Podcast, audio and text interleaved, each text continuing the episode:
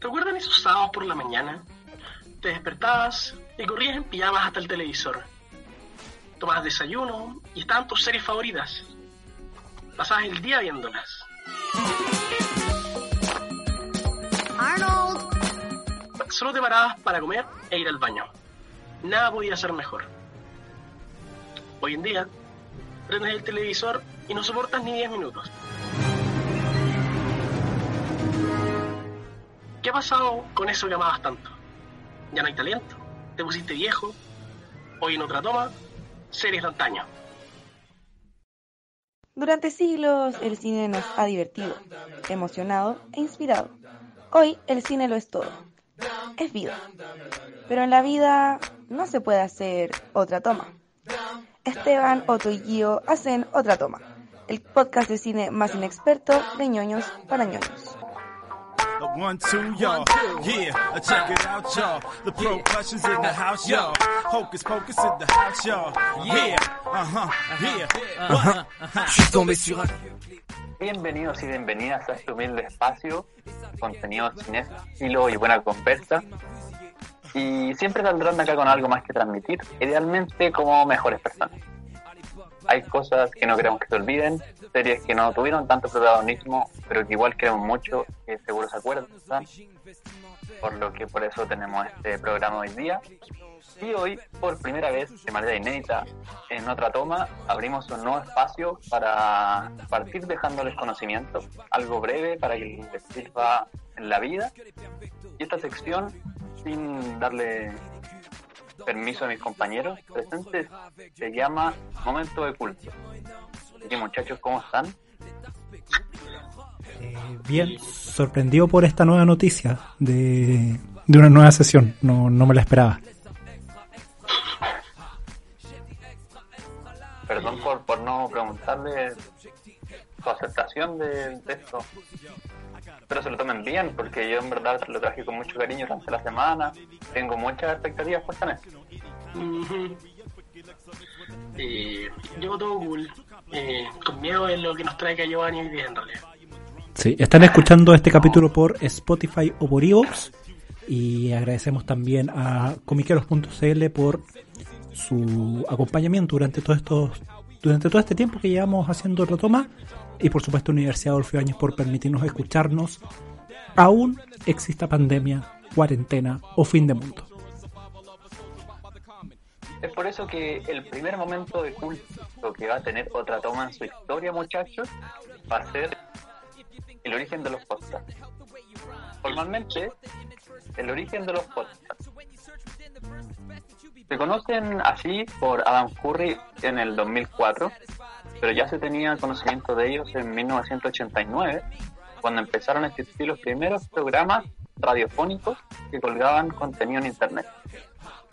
Existen muchas ramas de donde nació, una de ellas, por ejemplo, como audioblogs, y esto porque era difícil de bajar porque no estaba cifrado el contenido.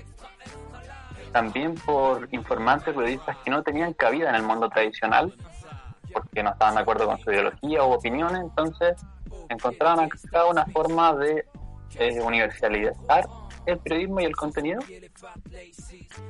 Y otros también que graban los podcasts como Edward Bellamy, que dijo que la gente acabará leyendo con los ojos cerrados, por lo que subía audiolibros. Y lo cito claramente para que no nos bajen el podcast por derecho de autor.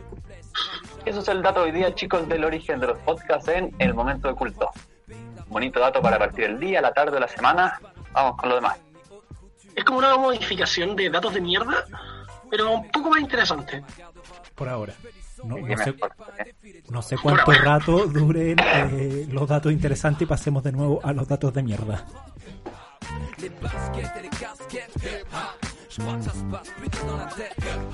Así es que con este momento de culto que acaba de terminar, que acaba de pasar, que me deja con muy buenas sensaciones, vamos con estas series que les contábamos en un principio que eh, no queremos olvidar.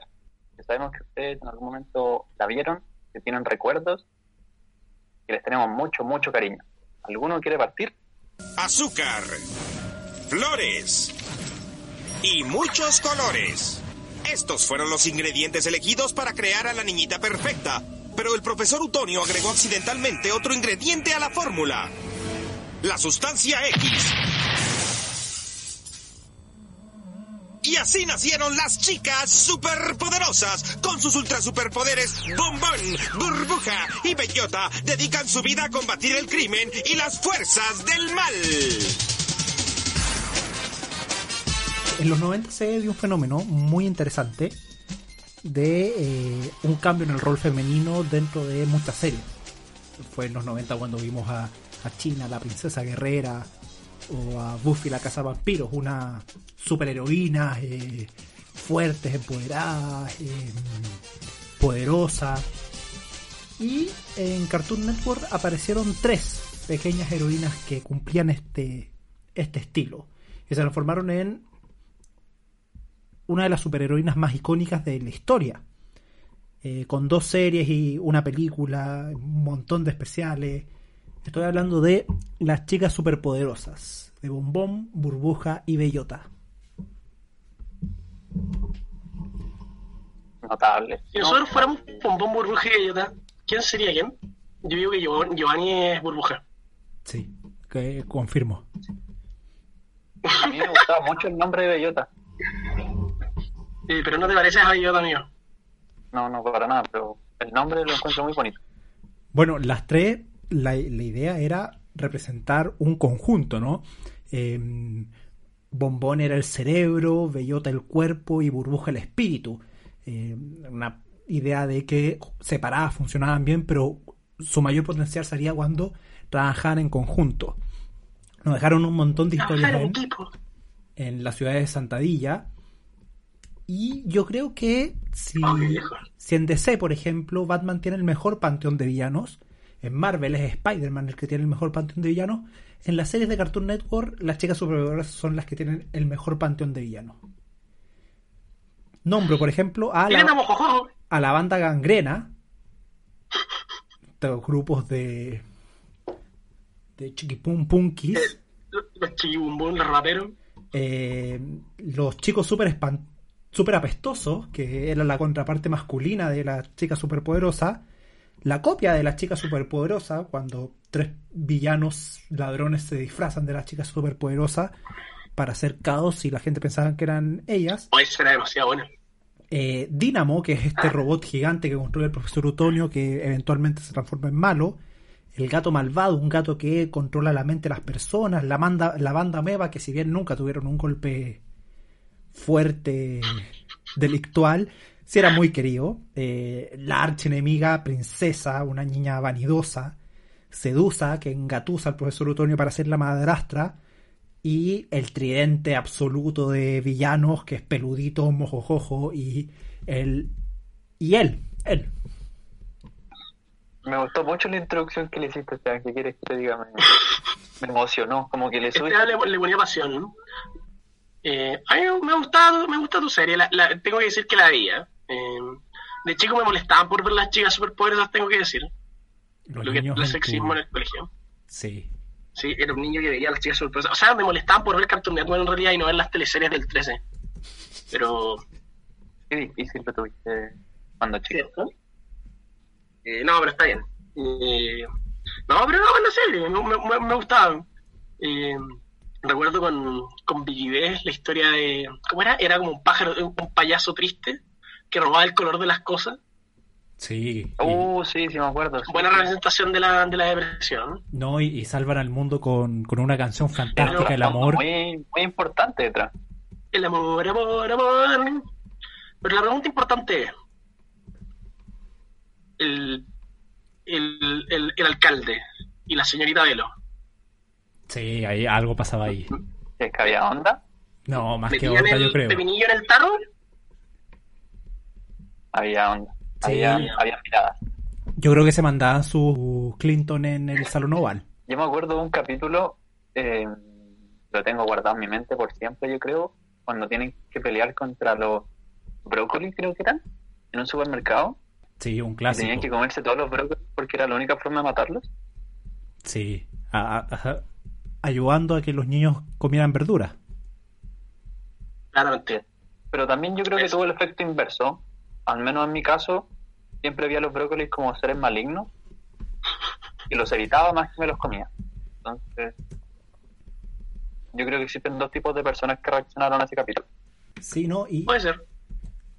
me, me gusta mucho que dentro de esta serie hay, hay una teoría que une también esta serie con otra de mis favoritas de Cartoon Network. Y es que el profesor Otoño eh, sobreviviría a un accidente, a un, a un apocalipsis, y se transformaría en Samurai Jack. No estaría Los, nada mal. multi- los multiversos creados en, en Cartoon Network. Ahora todos tienen multiverso. Pero ¿sabes qué? Algo que recuerdo, yo recuerdo. La, la nueva serie tiene una nueva hermana, ¿o no? Tiene una cuarta hermana. Sí, no sé, nunca la he visto, la, la nueva serie, en verdad. Tiene una nueva serie, ¿verdad? Sí. En, en este momento está saliendo la serie. Sí, no, nunca la he visto. Sí, sí, yo tampoco, pero. Vamos a investigar, a dejarlo en el próximo capítulo como, como pie de página. Yo creo que ya está un poco ¿Es un grande para momento de culto? Esto es como un momento de culto. Vamos a comentar en el próximo capítulo de Chicos Superpoderosos. Me parece.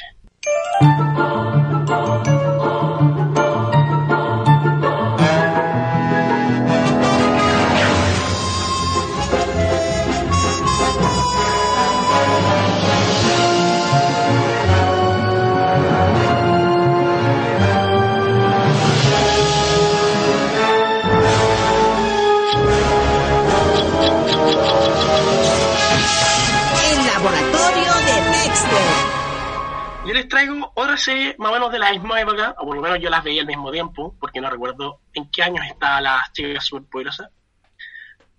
Una serie para un niño bajito, pelirrojo, bien inteligente. Eh, una de mis series favoritas, diría yo, eh, siendo un niño que le gustaba des- destruir cosas y construir cosas. Eh, eh, eh, era entretenido, además de que también era bajito. Esta, esta, serie sale el 95. El año que yo nací, el año que yo nací salió el piloto. Y, ahí tuvo sus cuatro temporadas hasta el 2002. Eh, las últimas dos temporadas mm, no son muy gloriosas porque cambiaron el estilo de animación y, bueno, se fueron al carajo. Pero bueno, el, el, el laboratorio de Dexter, un ápice de lo que es una buena serie. Este niño super genio con su familia, eh, vamos decir, americana tradicional, eh, para no decir estúpida. Eh, que tenía su, su cueva, tenía su, tenía, tenía su contraparte enemiga, cerebro, el niño que vivía al otro lado de la calle. Y era lo mejor porque tenía robots, había robots gigantes, había viaje en el tiempo, eh, nos dio, eh, nos dio eh, cosas contiguas como la Liga de los Super Amigos, Lo más grande de la Liga de los El- Super Amigos, weón. lo, la Liga de la Justicia original, o sea, no, los, los Avengers originales, porque ¿quiénes son los Avengers? Eh, el mono M, que era un mono superhéroe, y muchas otras cosas que uno recuerda como lo mejor de la Tierra, porque este niño inútil, bien molesto, todo lo que hacía era destruir, dejar la cagada y después lo resolvía de alguna manera bien estúpida. Lo combino con los juegos del Cartoon Network, como de la página de Cartoon Network, no sé si seguirá vida, pero yo pasaba horas y horas y horas jugando los jueguitos online del Cartoon Network. Como si me los mostraran ahora, todavía los, los seguiría jugando. Yo tenía. ¿Verdad? Es como los FIFA de ahora. Sí, Tremendo. Yo me acuerdo que tenía un libro de ciencia en donde podías hacer experimentos de- del laboratorio de Dexter, claramente. Y, y, y lo pasaba increíble haciéndolo. Sí, me acuerdo la serie, me- los amigos de la justicia tenían este mitad Thor, mitad Eddie Van Halen, weón, fantástico. Tocaba la guitarra, El weón. juega, el juega azul. Sí, no, eh, eh, gran serie. Me, me gustaba mucho la relación de Dexter y Didi. De, de Didi siempre metiendo las narices en, en los planes de Dexter. Yo creo que mi, mi capítulo favorito es cuando Dexter se crece un, un bigote y por tener bigote se convierte en un super, en un super espía. Es el mejor episodio que existe. Sí, Tener bigote fantástico. te da superpoderes. Mientras te escuchaba, eh, estuve buscando en WhatsApp los GIFs que hay sobre Dexter. No, obviamente te estaba escuchando. Y bueno, me, traen demasiado recuerdo a la cabeza, son tremendas escenas. Cuando se está bañando, está bailando, cuando le hice le fallado al póster de Einstein. Bueno, la, la serie era fantástica. Además que su estilo, estilo de animación, es algo que destaco de, las de las series de antaño, que no destaco tanto las series actuales, que se- eh, la, animación en general era a mano eh, y se esforzaba mucho. Por ejemplo, en Dexter tú podéis ver fondos muy entretenidos en las primeras temporadas, en las dos últimas, cambiaron de compañía productora, se fue al carajo, como que toda la eh, expectativa visual se, se murió. Y Dexter, es lo que le pasó a, a los Simpsons, ¿no? a mi padre, a padre de familia. Como dejó de ser un niño inteligente, eh, que le pasaban cosas malas, empezó a ser un niño como, como que podía hacer tecnología, pero era medio estúpido. Es lo mismo que le pasó a los Simpsons, que ya no es como un padre de familia, sino simplemente un imbécil. Yo siempre fui más de Didier. Siempre pensé que Didier era más inteligente que Dexter. O sea, que Dexter nunca hubiese podido atraparla en... y evitar que se metiera a su super laboratorio ultra secreto. Yo creo que Didier era... eh, Superioridad física, nada más. sí, yo, yo creo que era una tenía una inteligencia dormida a Didi. Le, le faltaba atención, viadil, no sé, algo así. Quizás era una No, espía. Ah, Hay un capítulo en el donde Dexter cree lo mismo, que su hermana es más inteligente que él. Es algo clásico que se hace con la- las parejas del estúpido y el inteligente, igual que con Pinky Cerebro. Cuando Pinky logra conquistar el mundo y Cerebro pasa a series temporada y temporada intentando nunca lo logra. Qué linda serie, Pinky Cerebro. Y muy buen pie me acabas de dar, porque yo quiero comentar un poco lo que fue Pinky Cerebro. Ah, perdón. Cerebro,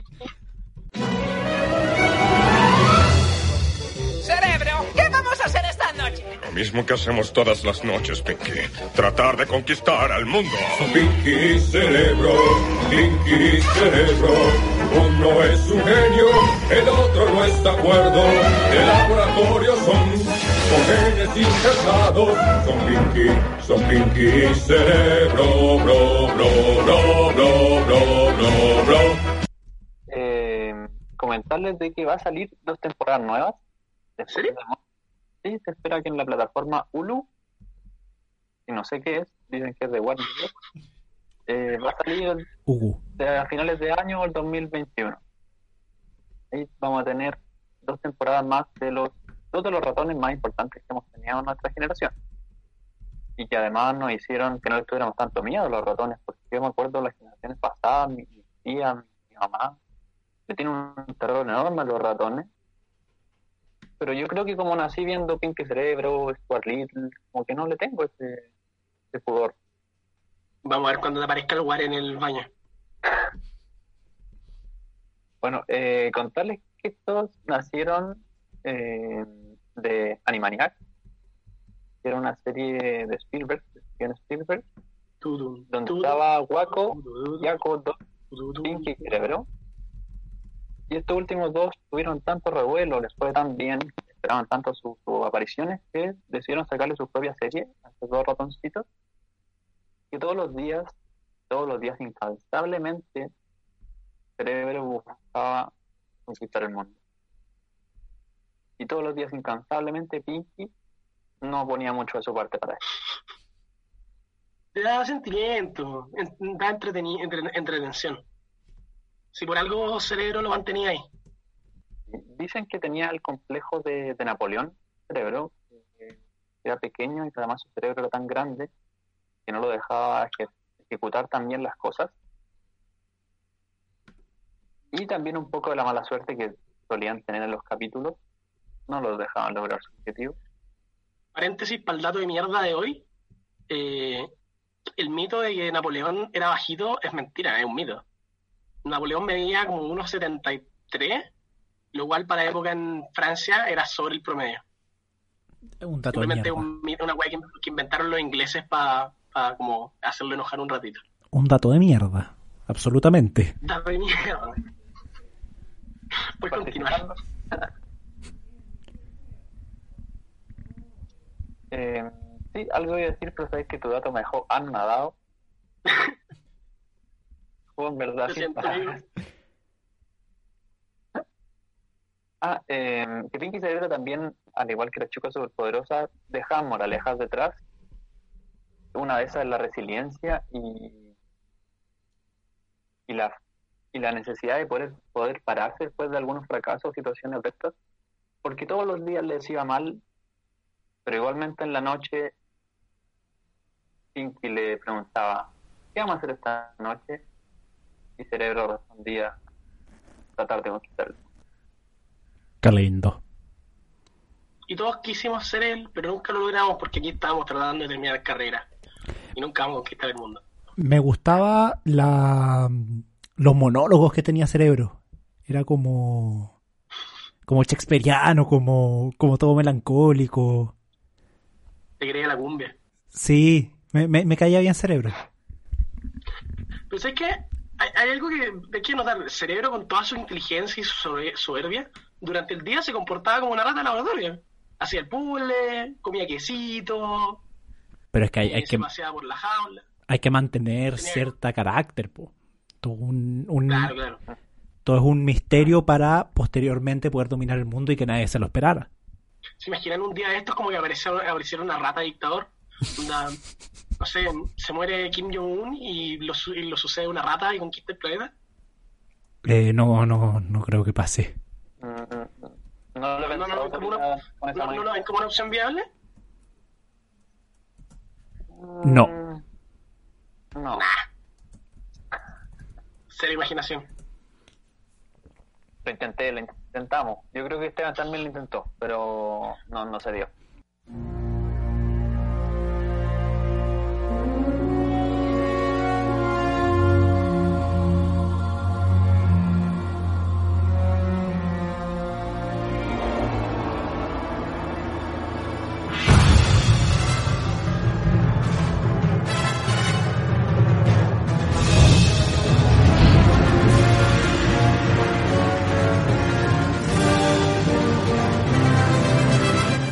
Sí, bueno, y pareciera que los 90 son sin duda alguna la fuente de, de nuestra infancia, nuestra juventud, de mucha gente. Y yo traigo eh, una serie que disfrutamos de niños y les aseguro que si la ven de nuevo la, la van a disfrutar igualmente. Hablo de la serie animada de Batman de los 90, producida por el gran Bruce Tinney y, y después guionizada también por el gran Paul Dini. El, éxito que había tenido la película de Batman de Tim Burton de 1989, del cual tenemos un podcast que pueden escuchar en Spotify y Evox, dio luz verde a Warner para crear una serie eh, animada para niños, eh, la cual fue distribuida por Fox y se basaba en la serie de los de los perdón no la serie los cortos de los 40 de Superman y el fantasma del espacio de Hanna Barbera con la música de Danny Elfman y eh, mucha influencia en un estilo noir y gótico se crea esta serie fantástica que como gran dato en, en los tiempos que todavía se animaba a papel y mano no no no existían computadores para animar cosas ni nada así eh, los productores decidieron usar hojas negras para hacer los dibujos y dibujar sobre el negro. Así, uno, se evitaban la tinta al negro y dos, le daban un carácter y un ambiente, claro, sombrío a la serie. Eh, se Mira, no popul- tenía- ¿Perdón? No tenía ni idea. Sí, se, se popularizó. mierda, no tan de mierda. Sí, un dato entretenido. Fueron 24 capítulos. eh, se popularizó a Kevin Conroe como Batman y, claro, Mark Hamill, eh, Luke Skywalker, eh, como el Joker. Como grandes datos que está el debut de Harley Quinn y de René Montoya, que son personajes que se crearon en la serie, fueron creados por Paul Dini y que se popularizaron tanto que terminaron apareciendo en los cómics y siendo completamente populares. Eh, después se hizo una película, se llama Batman, La Máscara del Fantasma, también una de las mejores películas de Batman.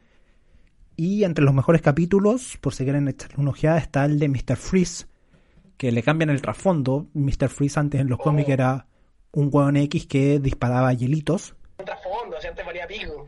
Sí, la serie le dio un trasfondo de que era un doctor que tenía congelada a su, a su esposa porque tenía una enfermedad y trataba de buscar la, enferme- la cura para esa enfermedad.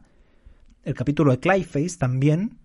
eh, cuidado con el fantasma gris, donde muestran a un ex actor que ha sido un superhéroe, eh, que se quedó encasillado en el papel y, y nunca más recibió otro papel para actuar. Y la gracia es que la voz de ese personaje lo hace Adam West, que antes fue Batman y quedó encasillado en el papel de Batman. Y el capítulo doble de dos caras también es fantástico la evolución del personaje. Yo tengo que decir que soy absoluto fanático de esta de esta, de esta serie. Dato de mierda, número algo. Eh, el tráiler, el piloto de Dexter, la serie de la que acabo de hablar, eh, lo, lo, lanzaron con una como una vez que estaba mostrando eh, la película de no, unos capítulos de Batman en, en un cine. A la gente le gustó tanto y dijeron hay que hacer Dexter. Conexiones entre nuestras series. Para que haya amor. Mira tú, mira tú. Esta serie, chicos, ¿dónde se podía encontrar? No me acuerdo. Se, se dio. ¿La vieron cuando eran más chicos o la vieron hace poco? No sé. Yo la vi hace poco. O sea, yo, yo tengo recuerdos de haber visto un par de capítulos, pero, pero la vi completa hace poco.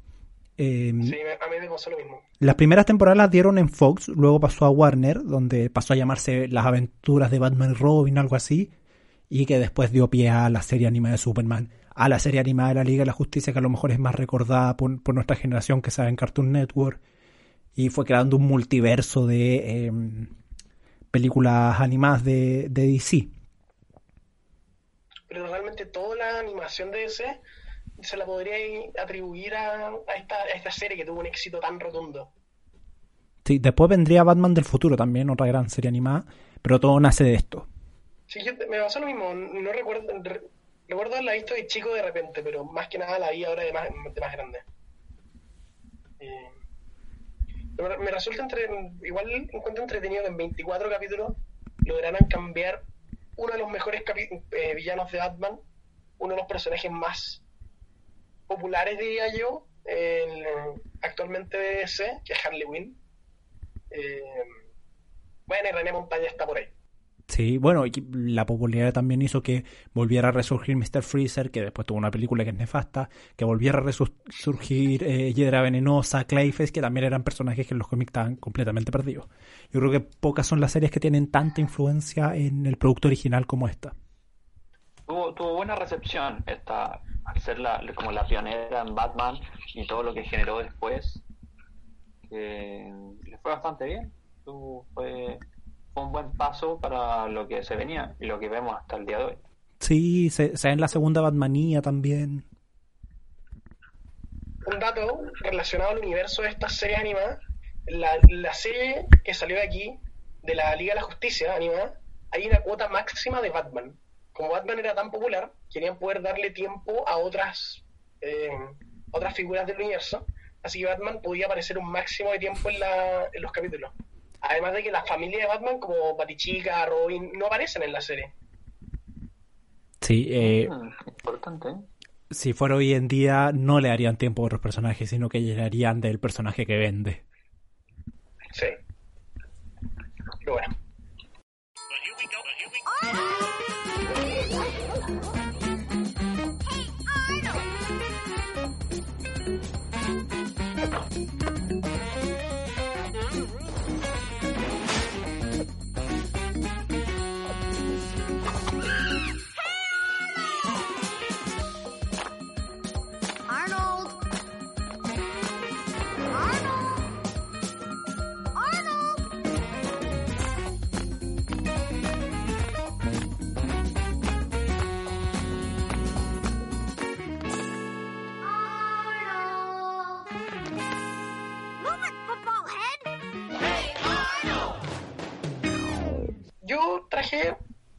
Otra serie, la verdad siento que como de chico como que me, me, enseñó cosas, me sentí tocado. Eh, una serie que todavía se, se reconoce como una serie muy, muy buena y como una serie como que ahora le dirían como woke. Tenía representación eh, racial, tocaba algunos temas más serios. Eh, no, no se desviaba al, al, ver un par de cosas un poco más menos eh, un poco más complicada. Los Backyardigans. Hey Arnold. Eh, el, el cabeza de balón. La serie bien curiosa en realidad, porque es simplemente un chico de barrio, con sus amigos, eh, Gerald, eh, eh, el March, pero en afroamericano. Eh, Helga. Helga, Helga, Helga, la, la enamorada, la enamorada tóxica. Mostraron una multiplicidad de personajes. Es como estos dramas de, de colegio que, nos- que vemos ahora, pero en animación. Es como el Elite, pero de los 90. Solo que con menos sexo. Con Sí, nada de con sexo. niños. Como 12 años, weón. es, tre- es tremenda serie. La, la serie sale inicialmente el 2006, es el, el 96, termina, terminando el 2000, y sacó dos películas, una eh, que salió, fue a los cines el 2002, y una que salió eh, por internet eh, el 2017. O sea, El 2017 cuenta, durante toda la serie, se, se- eh, Arnold, para los que no cachan, un poco de spoiler, eh, vive con sus abuelos porque sus padres se fueron a explorar a. Eh, en la última película descubren el destino de los padres de, de Arnold, que era el gran misterio de, de todas nuestras niñeces. Yo tengo una pregunta. Yo, Dale. pregúntanos, ¿Cómo se pone el chaleco Arnold? Por abajo. Yo creo que todos, yo creo que toda su ropa tiene botones o un cierre, pero con la parte de la espalda para que no se vea tan raro. Ah, puede ser, sí. sí. Sí, no, gran... La están escuchando, yo recomiendo con ojos cerrados que la vean de nuevo por todo lo que significa. Sí, son, son, quiero ver de nuevo. Son cinco Sí, temporadas. sí, Eh, es buena, realmente buena. Es fantástica. Es es un clásico, yo creo. eh, tiene mucho humor negro, mucho humor eh, absurdo. Y, y lo puedes Es disfrutar. La puede disfrutar de niño o la puede disfrutar de más grande. Sí, completamente. Tiene grandes personajes también. El, el niño del pórtico. eh, Me, eh, me recuerda un poco a, Eugene. a 31 minutos. No sé si a ustedes les pasa como... Porque tiene cabeza de balón. No, porque como ¿Balón bombola? la disfrutas de niño, pero mientras vas creciendo le encuentras otro significado. Ah, sí, puede ser. Pues te, te la seo, te la seo. aprovechando esta esta serie, hace poquito, un par de días, el, el director o el escritor, no, no me acuerdo mucho, no me pidan tanto, subió una foto a Instagram eh, que decía que vuelve. Sí, eh, es medio raro el, el mensaje porque subió a Instagram una foto como de, del- de la azotea de- del edificio de Arnold y puso, espera, ¿es, 2020, ¿es del 2020 y realmente tengo buenas noticias? Pronto. Algo que nos arregle este año. Y ahí etiquetó a, mm, no sé si tienen las fotos por ahí, etiquetó a la productora o, o al canal, no me acuerdo cómo era. Nickelodeon comentó. Eh, puede que sí. Sí, Nickelodeon también hizo un... Sí, le puso unos emoticones, llamado, un, así que- un dedito para arriba. Ojalá que se dé. Sí, tremenda serie Arnold. Eh, de- Yo creo que es de lo mejor que tiene, que sacó Nickelodeon. Sí. Y eso que tiene muy buenas series. ¿Nickelodeon o Cartoon Network? ¿Qué preferían? Uh, Yo era Cartoon Network. Cartoon Network. Yo me voy por Nickelodeon. Aunque Cartoon Network tenía el Tonami, pero eso no lo considero dentro de Cartoon Network. Así conocí el anime. y seguí viendo caricaturas por el resto de mi vida. Chicos, no sé ustedes, pero yo cuando chico, y bueno, hasta el día de hoy, siempre he querido tener la pieza de Arnold. La habitación con, con ese techo, o sea, tanto espacio que tenía, era gigante, era, era emocionante. Alta pieza tenía el pendejo. Concuerdo, Es lo que-. Es algo que aspiro en mi vida. Yo creo que puedo- voy a tener como 40 cuando recién pueda pagar esa pieza. ¿Y eso Lo por qué, amigo? ¿Por, por el CAE? ¿Por, ¿Por tu carrera? ¿Por Por la economía mundial, amigo. De dos años vamos a estar eh, con hachas y autos a lo Mad Max, eh, intentando sobrevivir. Recesión económica se llama. Sí. No, pero lo que yo sí intenté cuando era chico fue el- este reloj, eh, como que se cargaba con una, como que funcionaba con una papa como fuente de poder. Eh, no me funcionó. y logré prender un LED, pero, la, pa- pero el, el reloj no me funcionó. Lógicamente no iba a funcionar. Oye, ¿podí conseguir energía? Lo hice dos veces en la feria científica de mi colegio, con limones, pero la papa también sirve. Bueno, En mi feria científica yo hice jugo de betarraga. La ¿Qué se cocina, amigo? En feria científica. No sé, así era, así era en mis tiempos. Yo hacía electricidad con vegetales. Estando en la carretera oyes un bip bip. Ten la seguridad que se trata de mí. Y si intentas seguirme te va a anochecer. Pues mi feroz coyote me puede comer. Corre camino, más veloz que un. Pobre coyote, ya no sabe ni qué hacer. Tonto coyote, tú lo vas a enloquecer. Y en el desierto lo vas a matar de sed. Miles de trampas te ha querido poner. Pero en todas ellas va de fallar. Y ni a base de golpes quiere entender. Si sigue con tus tontas trampas te va a matar. Corre caminos, el coyote te va a comer. El corre camino. No se puede creer.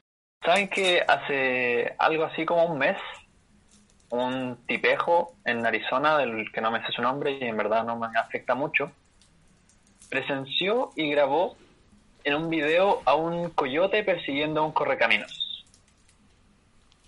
Qué bonito. Claro, claro ante esto que no hubo heridos y que el correcaminos no fue parte ni es parte de la dieta de un coyote.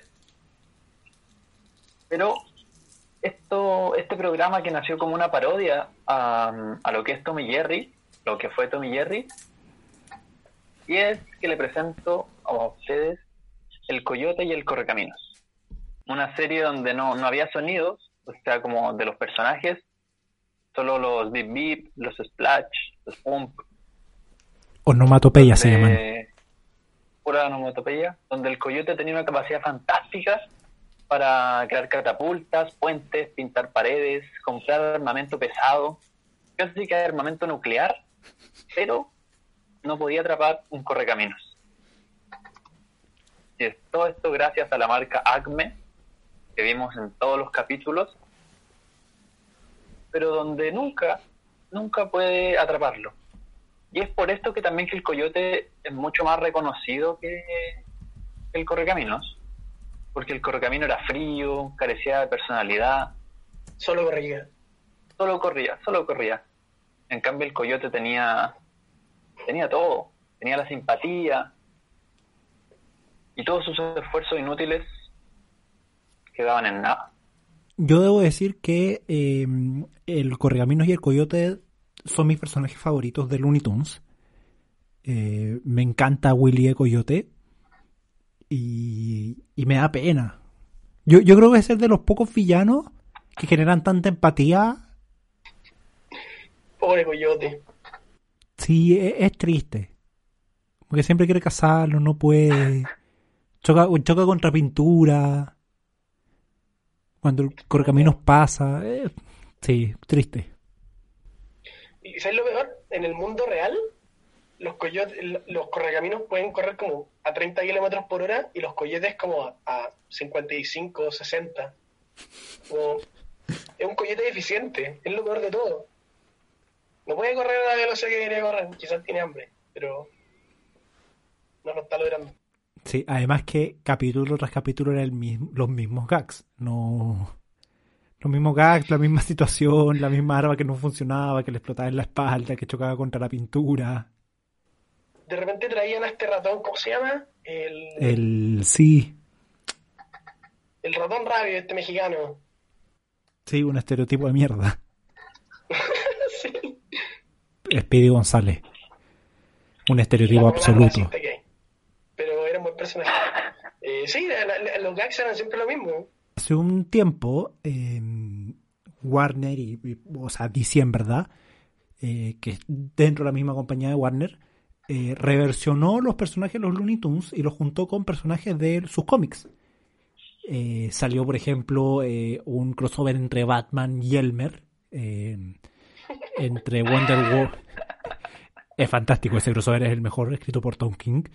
Eh, uno entre Wonder Woman que se enfrentaba al demonio Tasmania. Y el Correcaminos también tenía el suyo. Más que el Correcaminos era el Coyote. Eh, quien iba a buscar al cazarrecompensas más grande de DC, Lobo, para que lo ayudara a cazar al Correcamino. Yo yo esperaba Flash por ahí. No, Sí, sí, yo también pensé que ibas a decir Flash.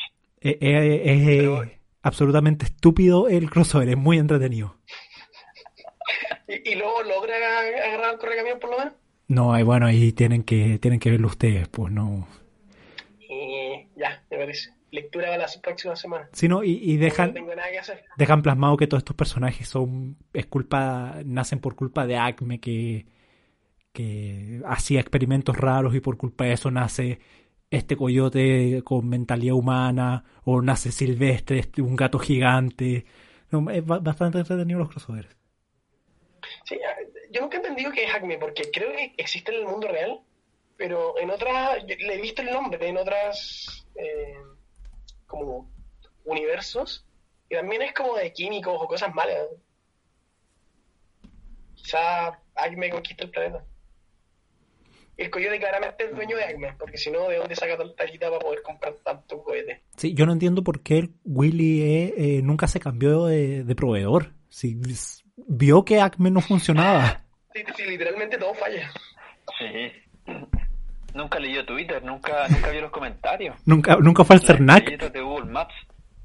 oye Google se regía solo por la, por las amarillas, po, por las páginas amarillas. a lo mejor tenía, tenía un, Llegó hasta la nomás. Una tarjeta de descuento, no sé, una gift card. Dicen que hay un capítulo. Mal. Dicen que hay un capítulo secreto en que el coyote logra atrapar al correcamino, que fue mandado a hacer por como un jeque de Medio Sí, Oriente. Se lo come y toda la cosa. Mi, mi teoría aquí, mi teoría aquí es que, mi verdadera teoría, el coyote es un multimillonario que no necesita atrapar el coyote para poder comer, pero simplemente le gusta cazar. Es como los multimillonarios que cazan gente. Y por eso compra tanto cohete y cosas. Eh, y por eso todo, hace todo lo que hace durante todo el día. No tiene que trabajar, no tiene que pagar cuentas, solo comprar cosas multimillonarias para poder atrapar a, un, a, a la, a la a la a la bestia indomable. Bueno, recordemos, Otto, que, que los coyotes son animales y no pagan cuentas. No, no tienen que lavar losa ni nada de esas cosas. Así que Lo- los coyotes tampoco andan en cohete, amigos, pero es lo que yo recuerdo de la serie. Bueno, sí. Sí, fantástica. siempre me va a quedar, como para cerrar esta serie, eh, esas escenas típicas donde el correcaminos como que en un precipicio pasaba de largo y quedaba estático por unos 3-4 segundos Hasta que miraba abajo. hasta que miraba para abajo. y pues. Desafiando las leyes de la gravedad. La gravedad no funciona hasta que uno mira para abajo. Obvio- claro, ¿Quién te conoce a Einstein? Sí, ¿Quién te fantástico. Eh, son, son las series con que crecimos también. Le- les perdonamos cosas. Son las series con que crecimos, con que nos criamos. Y, y es bueno también recordarles, pueden recordarnos también sus series favoritas en, en el post de Instagram de, de este capítulo, que es otra toma podcast. Eh, y eso, muchachos. Las series antiguas son mejores que las de ahora. Me, me, me, me enoja ver gente diciendo como recordemos las series antiguas y son series como del 2010. Yo como vaya. Bueno, también recurre a generaciones. Probablemente las generaciones mayores recordarán otras series que nosotros. No, porque antes no existía la tele. Es verdad. Es como el, es como el reggaetón old school. Hay gente Yo recuerdo que... esa misma serie porque vi Night. Pero todo depende de las generaciones. Hay personas que para el, que el reggaetón old school es el 2005 y otros que el 2012. Eso no se tranza. No los voy a jugar en estos momentos, pero ustedes saben lo que opino. 2005 nomás. Estaríamos por ahora, estoy bastante satisfecho con el producto, chicos. Bastante, bastantes recuerdos lindos. Bastante que ver. Sí, eso sería todo. Gracias por acompañarnos. Pueden compartir este capítulo con sus amigos y amigas. Y esto fue otra toma. Podcast. Podcast. Eso es todo, amigos.